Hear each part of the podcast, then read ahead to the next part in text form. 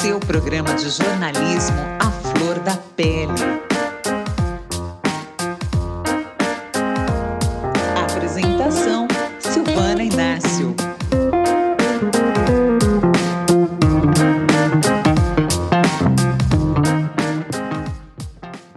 Sejam bem-vindos e bem-vindas ao sétimo e último episódio dessa temporada do Santa Melanina Podcast. Para encerrar com chave de ouro, o convidado é o escritor, criador de conteúdo, é, do criador do podcast Negro da Semana e do canal do YouTube sobre cultura negra. Ele também é finalista do Prêmio Jabuti, Ale Garcia. Seja bem-vindo, é um prazer ter você aqui. Tudo bem, Ale? Muito obrigado. Tudo bem, Silvana.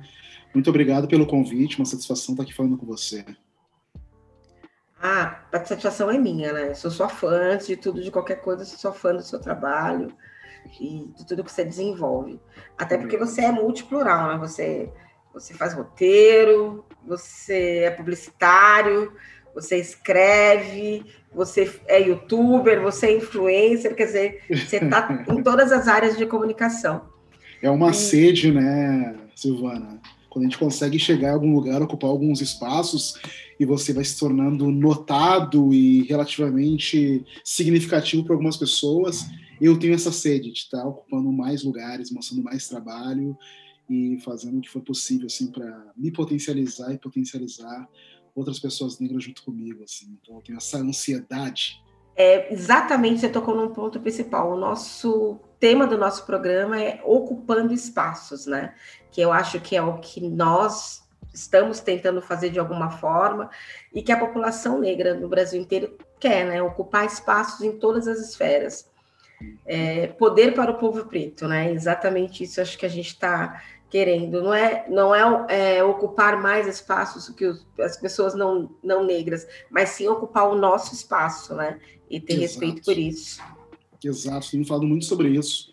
Inclusive, alguns eventos, eu até cunhei me atrevi a cunhar uma expressão que são os três P's, que foi esse processo que eu comecei a observar sobre o negro chegando e ocupando espaço, né? Então eu falo muito dos três P's, que é a presença, a permanência e o protagonismo. Os steps necessários para os negros estarem chegando nos seus lugares ou construindo os lugares próprios. Se mostrar presente é uma dificuldade, poder estar perto, poder iniciar em um lugar normalmente considerado de elite, de presença massivamente branca, é, permanecer, conseguir permanecer naquele lugar, se fazer útil, se fazer necessário, se fazer referência. E o ápice é o protagonismo, né? Quando você consegue realmente ser líder nessa área que você pretende desbravar. Então, são três steps muito longos, muito demorados, muito sofridos na maioria das vezes. Só que acho que é algo que a gente tem que alimentar e estudar em relação a, nossa presença negra, como se dá isso nos diversos espaços de, de presença massivamente branca, né, preponderantemente branca, como o negro pode realmente alçar esses patamares, né, de estar presente, permanecer e de protagonizar. Eu acho que todo esse processo para a gente tem sido um processo de formiguinha, de construção mesmo, como você está dizendo. E eu acho que é, e, e eu, eu, acho que o nosso papel, o mais importante de todos, é passar isso para as próximas gerações, né?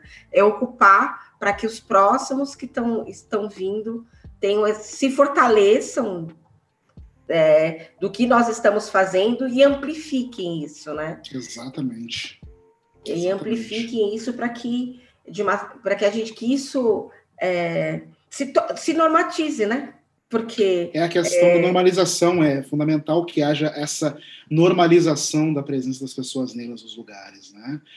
É, isso é o fundamental, tornar normal nossa presença para que realmente as próximas gerações somente possam absorver os frutos de um trabalho que nós estamos fazendo agora e que outros fizeram por nós anteriormente, e realmente esse moto contínuo para que a nossa presença possa ser normalizada em todos os espaços lugares e frentes possíveis, né? Eu falei muito disso porque esse ano para mim foi foi muito importante em conseguir dialogar com profissionais negros que estão em espaços considerados de elites e nos quais os negros não costumam ser normalizados. Aí eu faço um exemplo de dois. Eu, eu mediei uma mesa esse ano sobre chefes negros, então falar de gastronomia da diáspora, gastronomia afrocentrada com esses chefes foi muito importante ver o papel dessa gastronomia aqui no Brasil. Então, falar com esses chefes foi muito importante para normalizar a presença de negros como chefes de cozinha. E eu também consegui aprovar um projeto que agora chegou na, na no seu último no seu último trabalho, é, que foi com arquitetos, uh, designers de interiores e decoradores negros também. Então, junto a uma grande marca de loja de materiais de construção, eu fiz uma série de quatro entrevistas com quatro profissionais contemporâneos fundamentais dessas áreas ditas de elite, a fim de normalizar a presença dos negros na área da construção, do design, da decoração, que é uma área em que os negros normalmente são vistos como peões, né, como aquelas pessoas que estão mais atreladas a um trabalho mais braçal e não intelectual. Então foi fundamental conversar com essas pessoas, conhecer suas referências, que são bastante sofisticadas na maioria das vezes, e muitas delas também são focadas em perpetuar a ascendência africana da arquitetura também. Então foi muito bom, muito importante trazer as pessoas para lugares onde normalmente a elite está olhando. E é sobre isso, sobre normalizar a presença negra em todos os lugares que nos forem possíveis. Né? Eu vou aproveitar esse, só fazer uma parte antes da gente ir para a próxima conversa. Eu queria te falar uma coisa. É, é, quando você fala de, de, grandes chefes de cozinha, a gente para e pensa numa questão, né? E pensar que, por exemplo, é, a gente eu, aqui no programa eu tive o prazer de entrevistar a chefe Aline Shermola, que é uma chefe que fala sobre a cultura a comida africana e as diversas formas. E aí a gente discutiu muito no programa essa questão, quer dizer, muitas comidas são de origem africana, quer dizer, é, nós que sempre, estivemos na cozinha, né, de uma certa uhum. forma, e fomos retirados a partir desse momento que isso se tornou elite para dar espaço para outros. Exato. E, e, quando você fala de arquitetura, eu lembro do, do que até uma amiga minha, eu vou citar o nome dela, que é a Francine Moura, que ela acabou de fazer um projeto lindo aqui na cidade de São Paulo, que foi na Praça da Sé, que é uma arquiteta, que é a estátua do Tebas, uhum, que foi lançada agora em novembro. É uma arquiteta negra, são uhum. dois, um artista plástico e ela é uma arquiteta negra que fizeram esse projeto. Sim. Bom, é, como eu estava comentando, comentando com você um pouquinho antes da gente começar, o ano de, 2000, de 2020 foi marcado por uma série de discussões, né?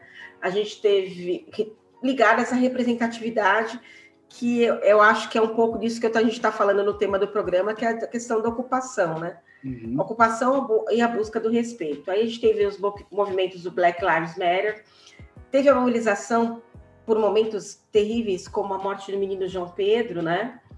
Que foi durante a ação policial do Rio, de, Rio de Janeiro. Teve o Miguel Otávio, que caiu do prédio de luxo lá em Recife que tiveram que foram fatores que tiveram que fizeram com que explodisse é, é uma discussão quer dizer é preciso que uma pessoa negra morra é, que aconteça alguma coisa para que a mídia se mobilize e como teve agora o caso do Beto que foi espancado você é gaúcho lá em Porto Alegre Exato. e então são fatores que marcaram um dia antes do Dia da Consciência Negra, né? E Extremamente aí revoltante. Queria, e eu queria que você comentasse um pouquinho sobre, sobre essas questões também. É, realmente, nós tivemos esse momento em que se iniciou, foi em, em julho, né, a questão do Black Lives Matter, em que nós tivemos o caso lá do George Floyd, que acabou acendendo reacendendo, na verdade, um, grande, um grande barril de pólvora sobre a questão racial norte-americana, que ela existe há muito tempo, ela é muito sensível, e, e lá há os movimentos muito frequentes de revoltas físicas, de manifestações que realmente impactam as cidades, os locais onde esses esses incidentes acontecem, né? E naquele momento foi um momento em que aquela violência contra George Floyd foi algo tão revoltante, tão animalesco, que isso chegou de uma maneira muito intensa no Brasil.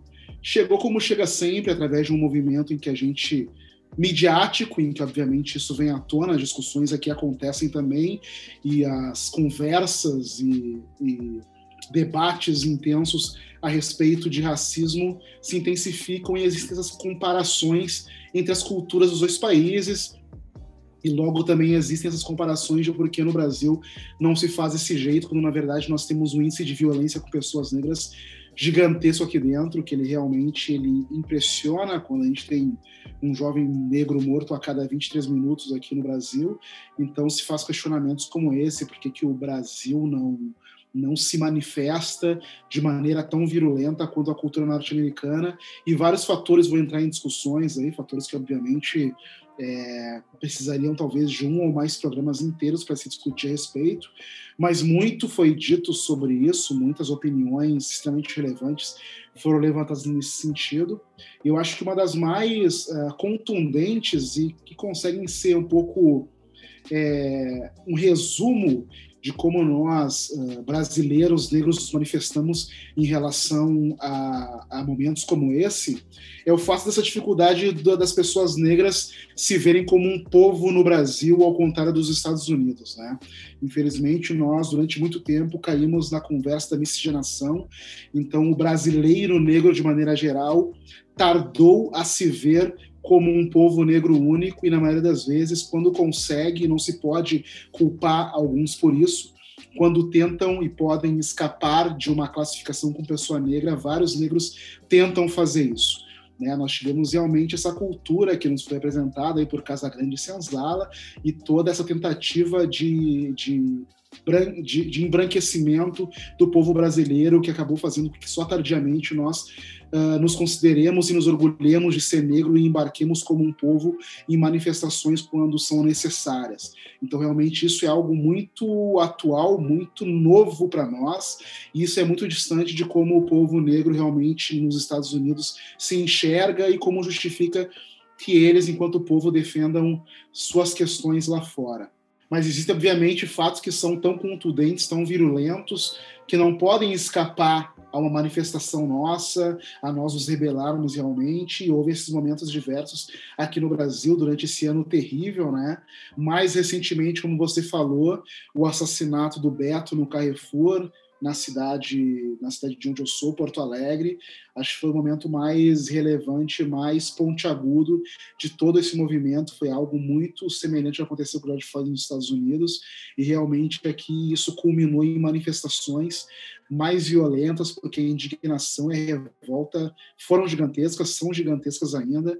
Foi às vésperas do Dia da Consciência Negra, o que parece agravar ainda mais toda essa relação. E enfim, né, nós estamos continuamos à mercê de momentos como esses. E essa questão está sempre nos infringindo, nós estamos sempre constantemente tendo que descobrir como lidar com isso e parece que sempre voltando alguns steps atrás, sempre discutindo a questão se o Brasil ainda é um país racista ou se não é, algo que já deveria ser superado e é admitido há muito tempo, porque só se começa a se resolver problemas quando eles são admitidos e estampados. Então é preciso primeiro partir desse princípio para depois trazer discussões de como resolver esse problema. Primeiro admitamos todos, né? Somos um país extremamente racista, e apesar de ter essa admissão de vários grupos intelectuais, pessoas esclarecidas, empresas mais maduras, é preciso que realmente isso seja uma constatação a nível institucional. Só que considerando né, o, o sistema político que nós temos, os governantes que nós temos, isso é ainda mais difícil, isso parece inflamar ainda mais as discussões do nosso país. É, você tocou num ponto que, que é interessante, que até ia comentar com você, essa questão de ocupação é, de espaços, eu acho que tem que vir, é, tem que estar dentro do, do, da esfera política também, né? Eu acho que a gente só vai ter mudanças profundas dentro da, da política do país a partir da gente que a gente tenha maior número de representantes. Quando eu, digo, eu falo, falo negros, eu quero falar minorias, negros, indígenas, LGBTs, eu acho que as, as minorias elas têm que ter uma representação nas esferas políticas, porque Sim, senão a gente sociais, acaba... né? Exatamente, porque para que hajam projetos que atendam a essas populações, né? Porque Exato. na realidade quem está lá não está preocupado com essas minorias, não está preocupado com os nossos com as nossas questões, né? Exato, então, eu acho que tem uma coisa, não, é verdade, desculpa te interromper, mas é uma questão de prioridades, né? Mesmo pessoas que eventualmente não pertencem a essas minorias sociais, que são bem intencionadas e que possuem uma, um diálogo grande com movimentos negros, mas não sendo pessoas de minorias sociais, não sendo pessoas negras, pessoas indígenas, pessoas LGBTQIA+, elas têm boa vontade, principalmente quem sente na pele como nós, tem como prioridade e como urgência traçar planos e estratégias para que nós consigamos realmente alçar, alçar novos patamares e nos inserirmos na sociedade de uma maneira realmente intensa e realmente atrelada à nossa grandiosidade numérica no país, né? Então é fundamental que nós realmente estejamos nesses lugares de liderança e de poder para poder mudar o jogo para nós, pessoas em minoria social. É, complementando é, isso, é, basta a gente ver que a gente teve várias é, candidatas e candidatos negros que foram eleitos a prefeito em várias regiões do país e receberam ofensas na, nas redes sociais e em outros lugares por conta da, de, da não aceitação, né? Tanto da parte contrária quanto da população, sei lá, de quem, quem era o, o hater nesse caso, né? Uhum. Quem era que estava falando. E aí, um outro ponto que eu acho que também a gente tem que, que abordar, você, ainda mais você como publicitário, e eu também sou uma pessoa de comunicação na área de jornalismo, é o posicionamento das marcas, né? A gente vê agora, por exemplo, essa semana teve um burburinho referente a MC Sofia, não sei se você acompanhou. Uma marca é, queria patrociná-la e acabou dizendo que não ia patrociná-la por causa da região que ela mora, porque ela mora sim, sim, em determinada sim, eu apoiei, região. Eu repliquei, repliquei os stories da mãe dela, já faz umas três semanas, na verdade, isso. Foi algo muito grosseiro, algo de puro racismo, né? Foi uma marca de, de moletons, de roupas que ia patrociná-la e acabou vazando uma conversa de um dos proprietários da marca com algum outro sócio dele, que o cara resolveu visitar a região onde moraria a MC Sofia e fez comentários extremamente, extremamente preconceituosos em relação à região onde ela morava e que não ia levar os produtos para ela. Foi algo de, de muito racismo mesmo. E que bom que, que a marca, nesse sentido, esteja sendo punida socialmente, né? Porque a revolta social é bastante importante também. E eu pegando esse gancho, eu queria falar para você assim, por exemplo, quando a gente está é, nos Estados Unidos ou em outros países, existe uma, é, um boicote às marcas e algumas coisas ligadas a isso, quando aqui no Brasil, é, e até um posicionamento das marcas referente a determinados temas, né? Eu queria que você analisasse isso como publicitário. Aqui no Brasil, você não vê muito as marcas com esse posicionamento. Pelo menos a minha concepção de leiga de fora, em alguns casos eu percebo que isso não passa de uma estratégia de marketing, né? Então, é, tá, é, vou surfar nessa onda e de repente nesse comercial eu vou colocar uma pessoa negra de pano de fundo, ou eu vou colocar isso como propósito, é, como é, como narrativa, digamos assim a palavra, mas esse não é o propósito da marca de comprar aquela aquela briga ou de se posicionar como isso. Como é que você vê isso? Uhum. Eu não sei se eu estou certa dentro desse. Eu acho que está bem certa, sim, Silvana. Mais uma vez, também, questão de publicidade, questão de marketing de marca, nós somos um país extremamente imaturo em relação a isso. Muito recentemente, da narrativa de marca em relação à presença de raças, teve muito atrelado ao enaltecimento disso que nós chamamos, chamamos de miscigenação, a querer mostrar o Brasil como um povo de mistura e quando mostrava pessoas negras é como esses elementos exóticos, esportivos e entretenimento, né? Durante muito tempo, uma publicidade que ela realmente começou a ser muito massiva nos anos 90, com grandes investimentos de mídia, com, os, com as grandes agências publicitárias e os grandes volumes de publicidade feitos por grandes marcas, a gente vê os maiores exemplos disso, que foi o momento que se enriqueceram os maiores publicitários do país, foi nos anos 90, que tinha os clássicos comerciais de um minuto, as grandes marcas fazendo seus clipes televisivos, seus comerciais musicais, em todos os momentos, e principalmente quando havia mais investimento de mídia, Copa do Mundo, grandes festivais, carnavais, o negro sempre foi mostrado como uma figura exótica, a figura musical, a figura esportiva, o menino negro da favela que só vai ascender socialmente se for um jogador de futebol ou se ele for um músico, né? É muito, muito, muito recente o amadurecimento de algumas marcas que começam a falar da negritude de uma maneira mais madura começam a ver isso como uma estratégia de negócio, ver isso como um público consumidor que realmente consome muito no Brasil, que tem necessidades específicas, peculiaridades e que não é uma massa hegemônica que gosta de samba, futebol e que tem dreadlocks no cabelo. Então a peculiaridade da pessoa negra muito recentemente está sendo visto pelas marcas de uma maneira que seja decente, né? Eu posso pegar um exemplo de uma marca que teve que se posicionar muito, de maneira muito madura, muito recentemente, por dois fatores, que foi não só em relação ao público negro, mas também em relação às mulheres, que é a Skol, que é uma das maiores marcas de cervejas do Brasil, que durante muito tempo teve um comportamento muito misógino na sua publicidade, utilizando as mulheres de uma maneira extremamente objetificada sexualmente, utilizando a mulher negra dessa maneira como objeto sexual, utilizando a pessoa negra de maneira geral como esse exemplo da pessoa que é um modelo de carnaval, de futebol, de música, de entretenimento para a pessoa branca.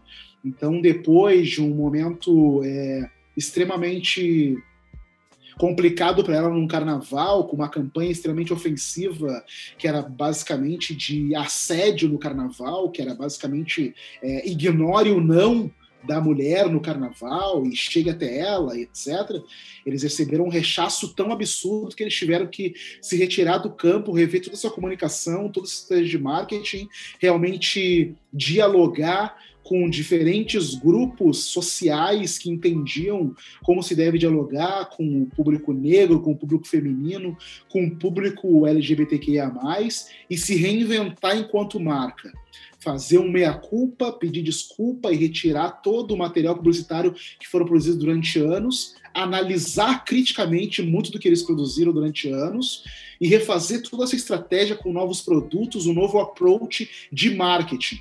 Né? No momento em que ela reviu isso tudo com muita franqueza, um olhar para trás que dialogou com a gente estava muito errado até aqui e a gente quer fazer certo a partir de agora, em que ela elencou as empresas, as assessorias todas que ela estava utilizando para consumir a comunicação, tudo ficou mais claro, a aceitação foi muito mais contundente, eles fizeram coisas muito acertadas. Então, desde fazer toda uma campanha com pessoas negras, chamando produtores negros audiovisual, o pessoal do MOC para produzir campanhas em que se enaltecia os tons de peles pretas do Brasil, entre diversas outras campanhas e bebidas que enaltecem a figura da mulher, das diversidades de gênero, LGBTQI, etc., eles vêm fazendo hoje uma comunicação muito acertada. E como você falou, infelizmente ainda há muitas marcas que só entram no jogo achando que a comunicação pode ser cosmética, eu posso fazer algo pontual, principalmente algumas datas específicas do ano, mas como a gente falou, a gente tem hoje uma vigilância social muito intensa que consegue se articular e identificar aquilo que não é genuíno e se manifestar, manifestar contrariamente a isso. E se manifestar em relação, inclusive, a falas de sócios e dirigentes de marcas que estão fazendo a coisa errada como a gente viu recentemente com uma das sócias do Nubank, que teve o disparate de dizer que não consegue contratar pessoas negras para sua empresa, porque não há pessoas negras preparadas o suficiente para os postos de alta excelência que ela necessita ter lá dentro. Isso tudo é cobrado, a marca toma um tapa na cara da sociedade, é, ela enfrenta um rechaço que pode, inclusive, significar hoje o seu fim, sim, e tem que rever toda a sua estratégia. E essa marca, por exemplo, está fazendo isso nesse momento, com o seu meia-culpa, mas também acabou de contratar um profissional LGBT para um setor de diversidade, que está fazendo uma série de contratação de pessoas negras e diversas dentro da empresa. E, obviamente, eles querem rever tudo isso com um movimento que você vê muito claramente para quem consome muito LinkedIn, consegue ver como eles estão com as calças na mão e estão tentando correr atrás do prejuízo agora. Então, as pessoas estão atentas, a sociedade está muito atenta a como as marcas estão se manifestando de maneira genuína ou cosmética em relação à sua real responsabilidade social e com a diversidade no Brasil. A gente sabe o que, que é realmente uma estratégia somente imagética, visual e superficial, e o que, que é profundo e o que, que muda as estruturas desde a parte interna da empresa. Tá? Quem são as pessoas que estão liderando, tendo os postos de trabalho lá dentro, que realmente fazem acontecer e que isso é significativo para nós estarmos no poder. Então, isso é muito importante que a sociedade esteja de olho sempre, né, Silvana? Concordo com você, porque é, o que acontece quando você está falando do Nubank e outras, é que antigamente, nessa época que você fala é, dos antigos publicitários, não existia, a, é, era, um, era, um, era um canal só, né? Quer dizer, você, você recebia propaganda e você não tinha como discutir. Hoje em dia você tem as redes sociais. Exato, então você exatamente. posta agora, daqui você posta agora e agora mesmo já tem alguém de olho ali que já vai replicar, e dependendo da, da, do que você estiver falando, você já vai receber na hora, vai saber qual é o posicionamento do seu público. E a publicidade ela era imperativa, ela era muito egocêntrica, era uma linha de, de mão única realmente. A gente, chamava, a gente costumava falar que a publicidade dos anos 90 era um soco na cara, era um outdoor, era um grito no rádio, era um spot dizendo compre, beba, consume, aproveite. Era um imperativo, faça isso. E hoje não é possível isso. Hoje é o diálogo que constrói a comunicação das marcas. Então isso é fundamental, né? Então o consumidor tem tanto poder hoje quanto a marca que está comunicando. É, eu acho que as grandes agências antigamente, elas pensavam, era o comercial era pensado para concorrer grandes prêmios, né? Todo mundo se pensava muito em Cannes, se pensava nos prêmios, então fazia aquelas megas produções, até porque acho que os grandes marketings das empresas não não tinha essa estratégia, esse todo esse approach que a gente tem hoje de entender o consumidor, na realidade ele sabia o produto e vendia. Então a gente tinha que meio que engolir, é, isso goela, levar isso a goela abaixo. Sim. Bom, mas aqui acho que a gente chegou num ponto importante, que a gente já falou de marcas, falou de uma série de coisas. Eu queria saber como que você chegou no, no seu programa, no Negro da Semana? Porque essa, como surgiu a ideia de você criar o seu podcast? Ele começou como podcast ou com um canal de YouTube primeiro? Começou como é podcast e começou de um sentimento que é muito básico, na verdade, e, e, é meio revoltante, assim. Eu tenho 41 anos de idade e ao não ver. Uh, ao não ver informações suficiente, ao não ver enaltecimento suficiente de tantas pessoas negras grandiosas no Brasil, isso me gera uma revolta, né? Eu sou um cara que cresci com uma cultura negra muito intensa, muito natural, em que o orgulho negro sempre teve presente em mim, de uma maneira que nunca foi panfletária, era só consequência de uma família muito bem articulada, que felizmente, mesmo tendo crescido numa periferia uh, em Porto Alegre, a Restinga, um bairro que foi construído nos anos 70, pra, praticamente para expulsar as pessoas negras e pessoas pobres que estavam vindo do interior para o centro de Porto Alegre. Ela tem, um, ela tem um movimento e um nascimento muito parecido com Cidade de Deus no Rio de Janeiro, né? Foi um bairro todo criado, né? para realmente ter alguns conjuntos habitacionais para as pessoas mais pobres e negras poderem acessar a sua casa própria. E eu cresci lá nos anos 80, mas foi um momento que a Restinga cresceu muito socialmente. É um dos bairros mais populosos, mais grandiosos de Porto Alegre, a tal ponto que em 89 quiseram emancipar como uma cidade, mas enfim, nunca foi emancipado. Mas o bairro sempre teve uma cultura negra muito intensa e muito orgulhosa. O bairro que tem a maior escola de samba de Porto Alegre, Estado Maior da Restinga. O meu pai sempre foi um cara que trabalhou em escola como secretário escolar, ele trazia muitos livros para casa, ele tinha amigos de gravadoras, então ele trazia muito vinil, então cresci ouvindo muito samba, muita música negra pop, tudo que se consumia de bom ali nos anos 80 e 90. Então foi muito natural para mim acessar tudo aquilo e crescer muito feliz, muito orgulhoso de conhecer Tim Maia, Ed Mota, Sandra de Sá, Martinho da Vila, Neguinho da Beija-Flor, Fundo de Quintal, era muito natural acessar tudo aquilo e ter tudo aquilo, e daí na biblioteca da escola também, e buscando material desse sentido. Então sempre cresci muito feliz com quanto nós construímos a cultura, muito da cultura ocidental, né? Com o rap, o hip hop, o rock, o samba, a música soul, etc. É muito natural ficar feliz e orgulhoso por quanto nós negros construímos isso.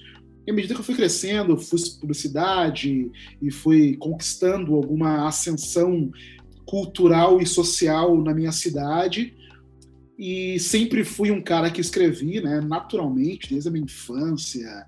Publiquei muito cedo em revistas, em coletâneas, até lançar meu primeiro livro, publiquei vários livros, etc. Sempre escrevi muito.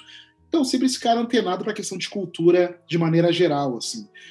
E quando, uh, mais tarde, como publicitário, me atiçou novamente esse interesse e sempre mais uh, intensamente querendo articular com personalidades negras e ouvindo muito podcast, eu comecei a me questionar de uma maneira interessante que seria de impactar várias pessoas com as histórias que eu não encontrava de maneira geral de maneira tão potente quanto seria merecedora conhecer as histórias das pessoas. Você não via muito isso em sites bem articulados no Brasil, em blogs bem articulados. E eu comecei a ver o podcast, porque eu consumi muito podcast, como uma ferramenta muito popular e fácil de contar histórias de pessoas que sempre me impressionaram muito, que sempre admirei, e pessoas que eu amo demais. Então foi uma maneira que me pareceu muito simples de juntar algumas paixões e expertises sempre escrevi, podia escrever roteiro, mexia minimamente em programas de áudio, podia editar,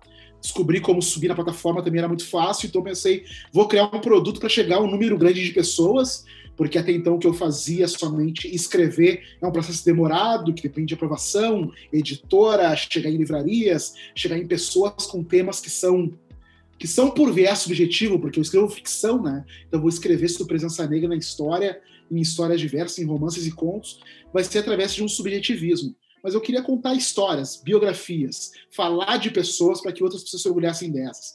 Vou contar essas histórias contando sobre suas vidas em podcast. Então fui lá fazer tudo do zero, sozinho, não queria depender de ninguém, ter editor e tal. Vou fazer alguma coisa que eu domino aqui, numa premissa muito básica, uma história por semana.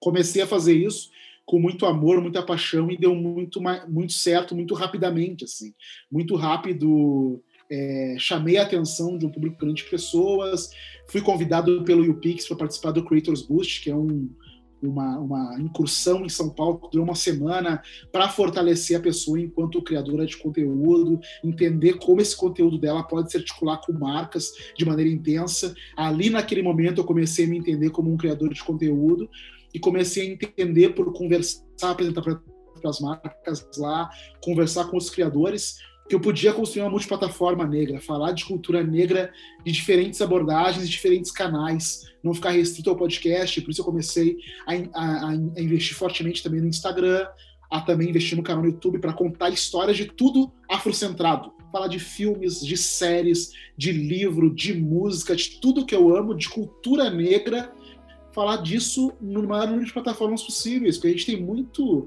youtuber de filmes e séries, muito podcast que fala de pessoas diversas, mas quantas coisas a gente tem focado em, em, em realizadores negros? Isso é muito impressionante, é muito necessário. Isso traz realmente um orgulho, uma potência para as pessoas negras de diferentes faixas etárias, desde pessoas negras mais velhas, que ficam muito contentes em ver contada a história de um, sambista que ela acompanha há muitos anos e sobre o qual ela tinha poucas informações, até um menino muito novo de periferia, de comunidade, que fica muito feliz em ouvir a história de um rapper que ele acompanha, que ele não sabia que tinha passado por tantas dificuldades para conseguir viver do seu trabalho, por exemplo.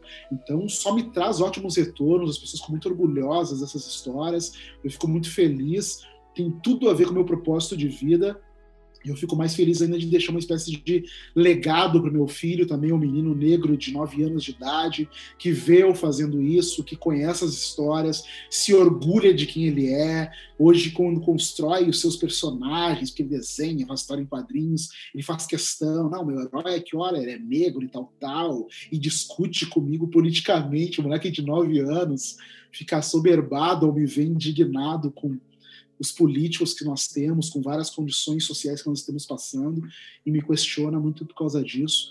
Então, realmente, são muitos os, os, os motores que me impulsionam a continuar fazendo isso. Mas o maior deles é um amor muito intenso por nossa cultura negra, né, Silvana?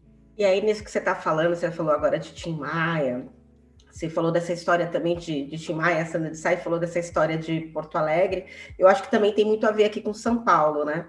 Porque São Paulo é, é com o tempo, com a construção da cidade também, é, tem até um livro do Tadeu Caçula, que ele conta um pouco dessa, da história da cidade de São Paulo, e ele fala que é, os negros foram empurrados para para depois primeiro para a margem do rio que é o rio Tietê e depois a depois a margem.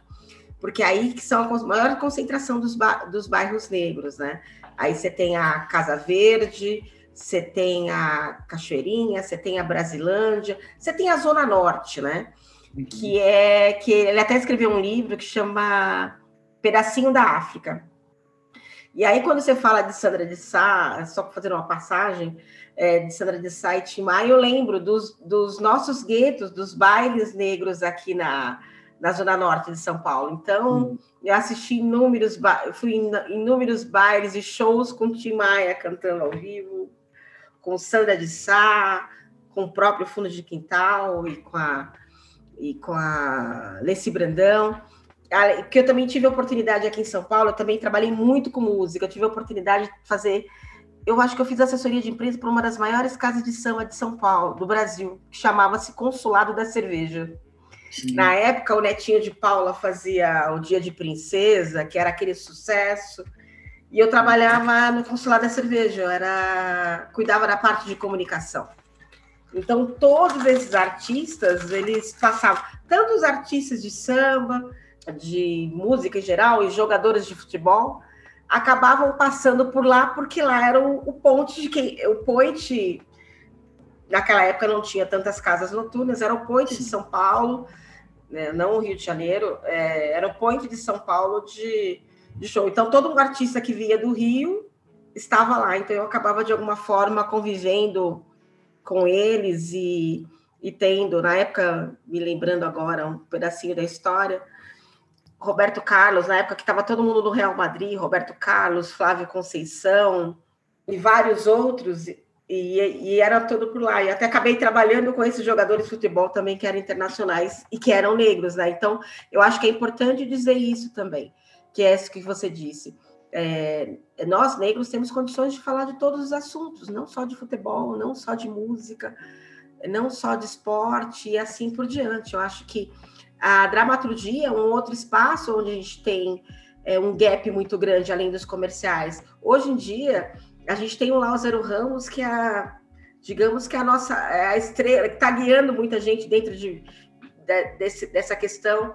Mas eu li uma matéria recentemente de uma é, falando sobre a Ruth de Souza, que foi uma, uma atriz de teatro incrível e que não teve todas as oportunidades que poderia ter tido e que merecia, porque eu acho que na, na época aquela dela, no período, acho que ela foi uma das maiores.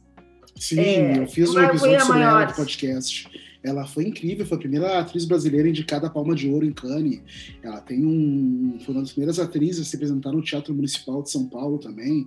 Ela tem uma, uma, uma importância para a dramaturgia que ela é gigantesca e que infelizmente, como vários dos atores negros, foi relegada, né, a uma a uma esfera muito à margem, né? É, ela, ela, tem grandes realizações no teatro, também no cinema. Infelizmente, quando vai para a TV, acaba sendo relegada a alguns papéis que até hoje são sempre os papéis a que se submete a atores negros. Inclusive, eu conversei com isso também num episódio do Negro da Semana Entrevista com a atriz Olivia Araújo, e para os atores é uma sinuca de bico, né? Eles têm que sobreviver, têm que trabalhar e muitas vezes têm que são obrigados a, a aceitar alguns tipos de papéis para se fazer presente, ter uma relação com emissoras de TV, mas que acabam perpetuando alguns estereótipos de personagens para a sociedade de maneira geral. Então é, um, é, um, é, um, é muito delicado para eles como eles se colocam em relação a, a a sua presença nas diversas possibilidades dramatúrgicas que lhes são apresentadas. Né? Quem não quer estar numa grande emissora, mas às vezes o papel a que se lhe é oferecido, eles não vão trazer necessariamente algum tipo de alguma soma social para que as pessoas negras se vejam representadas de uma maneira que seja diferente das maneiras serviçais de sempre. Então isso é muito, muito complicado e é importante que pessoas negras conquistem essa possibilidade de liderar produções para poder trazer outros negros junto consigo e fazer essa mudança de jogo, né? Então é, é, muito ruim que seja um ou dois, mas o Lázaro Ramos, como, Lázaro Ramos, como um cara que hoje dirige, produz vários, uh, vários produtos dramatúrgicos e tem um poder de decisão cada vez maior, isso é muito fundamental para que esse jogo mude, assim. E eu tenho acompanhado muito isso quando eu vejo a questão, que é outro jogo novamente, mas enfim, né? A questão da produção dramatúrgica norte-americana, que está tendo esse jogo virado de uma maneira muito intensa a partir de produções que não são mais tão produções clichês com presença de negros, à medida que a gente tem mais showrunners, diretores, pessoas negras em postos de liderança, fazendo grandes produções e criando produções dramatúrgicas que são afrocentradas de uma maneira que ela é muito naturalizada, né? Eu falei muito durante esse ano sobre a Misha Green, que é a showrunner do Lovecraft Country, uma série realmente muito importante né, culturalmente falando, que utiliza da obra de um notório escritor racista, H.P. Lovecraft, para denunciar o seu racismo e para falar de uma cultura racista norte-americana, mas totalmente focada com profissionais negros. Então, uma maneira muito inteligente muito pop de trazer pessoas negras em todos os momentos de produções como essa. Assim. Eu acho que, principalmente as plataformas de streaming, de maneira geral, no mundo e também no Brasil, vão ser uma ferramenta muito importante para que criadores negros possam criar seus produtos, trazer outras pessoas negras junto com eles, impactar mundialmente a sociedade. Eu ia comentar isso, a gente entrou no mesmo link. Você falou dessa questão das plataformas de streaming. E aí eu até ia comentar. Eu estou fazendo, para variar, envolvida com outro projeto, que é uma plataforma que eu ia até te comentar, que é uma plataforma de streaming só de conteúdo negro que está chegando no Brasil. Uhum. Ela se chama Iolo. Sim, Você escutou falar? Sim, ouvi falar sim. É, do Iolo do Licine e do é, Leandro Lemos. Sim, e sim. eles vão estrear agora, dia 25 de. Até vou dar uma dica aí para os nossos. Para quem está nos ouvindo, né? Que eles vão estrear dia 25 de dezembro na plataforma. E a primeira série é uma série super legal que foi gravada aqui em São Paulo, na Moca, mas ela vai se acontecer no bairro do Jabaquara ali. E, e a, quem é a protagonista dessa série é a Margarete Menezes. Uhum, eu fiquei sabendo, sim, do é a Margarete. LinkedIn. Ela é a Margarete Menezes, e dentro dessa, dessa série, eu achei muito bacana do projeto dele, é o, do, além de tudo, é a questão de assim, é a, existe a invisibilidade é, da população negra dentro do audiovisual. É uma coisa que várias pessoas falam, e eu até escutei o, o por acaso hoje o Lázaro Ramos comentando isso, que quando tem pessoas negras dentro de uma novela, ela não tem família, né? Ou ela tem uhum. família e mora na favela, ou se ela está na casa de rico, ela não. Ela casa, mas ela não tem pai, ela não tem mãe, ela não tem irmãos, é uma pessoa sozinha dentro desse universo.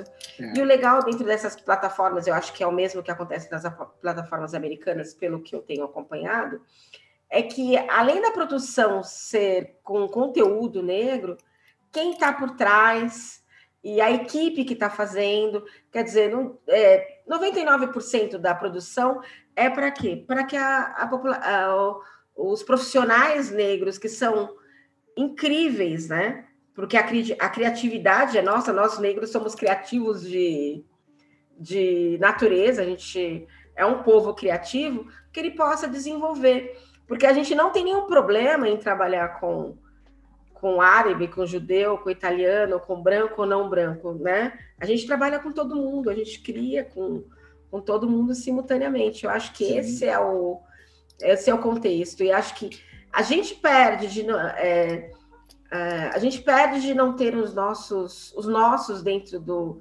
desse, desse da, da cena da, nos núcleos de dramaturgia, mas acho que eles perdem mais de não ter pessoas criativas para ajudar no desenvolvimento desse projeto. Exatamente, exatamente. Isso é amadurecimento de mercado, né, Silvana? A gente vê várias plataformas aí que estão contratando para áreas decisivas de escolhas de produto que tem profissionais negros lá dentro em postos de liderança, porque eles sabem da necessidade já de incluir essas pessoas para que a gente tenha produções diversas e interessantes. A gente tem Netflix, Disney Plus, HBO, com pessoas negras em liderança lá dentro, escolhendo e, e sendo influente na decisão sobre novas produções e cada vez mais a gente vê eles fazendo do jeito certo lá, e isso vai trazer espelho para o Brasil, e vai ser muito necessário que os gigantes da produção de mídia que tenham que fazer também da maneira mais correta possível, né? É, eu acho muito, muito estranho que que uma emissora como a Rede Globo, por exemplo, que se diz tão liberal, que venha tudo com esse discurso, seja tão tardia em fazer produções dramatúrgicas acertadas, ainda mais com uma plataforma como ela tem com o Globoplay também, que é possível fazer isso. Ainda está muito incipiente a produção correta de, de, de produções afrocentradas e, e criadas por pessoas negras. Né? A gente vê momentos é, de revolta em relação a isso, como a gente viu agora recentemente a série sobre a Mary Ellen, que um grupo de roteiristas negros estava escalado para trabalhar, se revoltou contra as decisões do diretor e abandonou a produção em massa, né? Então tem alguma coisa muito errada nisso quando a gente analisa isso. Né? Concordo com você. Eu acho que eu tive uma professora, eu fiz uma professora que eu não sei se você conhece, Viviane Ferreira da PAN, que é a Associação dos Profissionais Negros do Audiovisual e ela é advogada e ela é cineasta, ela fala exatamente isso. É a dificuldade que o, além de tudo isso, é a dificuldade que existe para as produções independentes, né? Você fica na, na dependência das grandes emissoras e as independentes elas ficam à custa de editais e de outros, porque patrocínio não, é, dificilmente eles conseguem o patrocínio. O patrocínio acaba ficando para as grandes é, filmagens e assim por diante. Deixa eu comentar uma outra coisinha para você antes da gente encerrar. Eu acho que, voltando para essa questão de publicidade um pouco, eu acho que teve uma campanha aqui em São Paulo, eu não estou conseguindo lembrar de quem, quem foi essa campanha, mas teve uma campanha bem legal aqui em São Paulo que é, de personalidades negras durante, durante o 20 de novembro, né? É, não sei se você lembra que ele falava, ah, quem criou tal coisa foi fulano de tal que era um um profissional negro. Ah, eu vi isso sim. Eu acho que essa campanha ela foi da própria empresa de, de, de mídia externa, de out of home da cidade. E eu acho que foi, eu achei uma campanha incrível, porque é, eu, eu escutei várias pessoas negras e não negras comentando sobre isso, que eram é, é, é como eu posso dizer, eram é, cria, é, descobertas e criações que as pessoas não imaginavam que fazia parte Sim. da que eram pessoas negras que estavam por trás, é, né? É, assim, me impactou muito essa propaganda também, isso é muito importante. É algo que tem trazido sempre trazer também. Eu fiz um episódio no, no, no canal do YouTube sobre realizações de pessoas negras que não que não normalmente são creditadas a nós, né? Que foram pessoas negras que criaram ar condicionado, microfone, aparelho de raio-x portátil, várias invenções científicas muito importantes para a sociedade hoje são de pessoas negras. A maioria delas foram usurpadas ou algumas na fase 2 em que se criou um novo protótipo, uma nova peça 2, e a pessoa branca acabou sendo acreditada como a criadora daquilo, mas realmente o pioneirismo foi de pessoas negras em várias invenções que nós que nós que facilitam nossa vida hoje assim. Então é muito importante trazer os negros como criadores, cientistas, inventores em tecnologias fundamentais da sociedade e essa campanha trouxe algumas dessas invenções e foi muito muito legal. É, você gosta tanto de ser. Você assistiu. Eu acho que você assistiu. Você fez um programa especial falando sobre o amarelo do Emicida, né? Sim, assisti. Maravilhoso. Maravilhoso, né? Eu também, inclusive a, o nosso programa anterior, quem não escutou, corre lá, escuta. A gente entrevistou a Dona Jaci, a mãe do Sim, Jaci, a mãe né? do Emicida, é, que é uma pessoa uhum. incrível. Sim. E aí eu acho que é, muitas coisas. Tem uma frase que eu li hoje do, do Emicida, que saiu na Brasileiros, né? Que é mais ou menos isso, que eu acho que a gente, para finalizar essa questão de ano, que é assim, é mais ou menos assim, não lembro na frase na Entra, é o que impede o que te impede de correr atrás dos seus sonhos, né? Uhum. Então, eu acho que é isso daí. Eu acho que a gente não pode deixar que, apesar dessas inúmeras barreiras que a gente enfrenta do, pelo caminho, de deixar de correr, né? De deixar de correr e buscar o, o que é nosso, né? É verdade. A gente tem que correr atrás realmente. E, e, se possível, também estender a mão à medida que a gente tem algum mínimo poder para o outro, que a gente não pode deixar de considerar alguns obstáculos que são que são diversos de saúde mental e etc, que acabam dificultando a ascensão de várias pessoas negras em diferentes condições, mas na medida em que nós vamos estendendo nossa mão pelo caminho para outros, a gente vai crescendo junto. Eu acho que é muito importante a gente ter essa noção de sermos nós por nós, como diz Emicida, nos vemos como um grande povo preto para nos articularmos e nos impulsionarmos, né? E à medida que cada um conquistar um mínimo de poder, estender o seu mínimo de poder para que outra pessoa possa vir junto, porque assim só cresce como sociedade, como pessoas negras.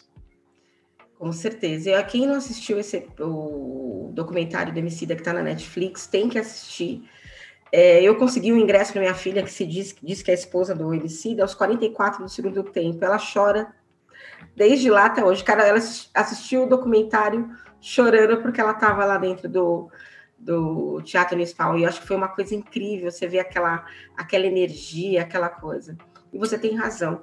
Como diz Emicida, é nós por nós. Uhum. Eu quero primeiro agradecer a, sua disponibilidade de falar comigo. Espero que você tenha gostado. Não sei se você quer acrescentar alguma coisa na nossa conversa que de repente eu não possa ter, não ter te perguntado. Eu fiquei muito feliz, Silvana. A gente falou de muita coisa, foi um grande prazer bater esse papo contigo. Sempre adoro conversar sobre cultura negra. Agradeço demais, demais pelo convite. Estou sempre à disposição aqui. Eu que agradeço. Foi uma aula que a gente teve. Quero me despedir dos nossos ouvintes, nossos amigos, parceiros que estão aí escutando do outro lado, pedir para vocês seguirem a gente lá nas redes sociais, arroba Santa Melanina Podcast, também está no Instagram, também está no Facebook, seguir o Ale Garcia. Isso aí, por é, favor, arroba Ale Garcia nas redes todas. No YouTube também, Ale Garcia. Só também... procurar para Ale Garcia também vai cair no canal. Tá certo, agradeço vocês. Esse é o último episódio da temporada. A gente está de volta o ano que vem, cheio de novidades. Desejo para todos um Feliz Natal e um 2021 com vacina incrível e quem puder fique em casa. Sim, feliz um feliz Natal. Feliz Natal ano novo para todos aí também, que todos tenham um 2021 muito, muito potente, muito feliz. Tem surpresa para 2021? Um último, último detalhe aí antes de acabar? Contar algum segredo, alguma coisa? Tem temporada. Tem, bom, agora no, nessa semana já tem um, um especial de Nega Semana, um episódio todo especial que vem, é o último episódio do ano. 2021 vem uma nova temporada do Negro da Semana, com novas personalidades aí, voltando a ter aquela frequência semanal, como o próprio nome cobra vai vir com tudo. E eu também vou vir com um podcast novo, contando a história da Black Music por uma outra plataforma que eu não posso falar ainda qual, mas vai ser um projeto muito, muito legal, contando toda a história da nossa música negra no mundo. Tá ótimo, então. Obrigada. Tudo de bom para você e para sua família. E a gente se vê em breve. Obrigado, um beijo, Silvana, para vocês também. Tchau, tchau. Um beijo, tchau.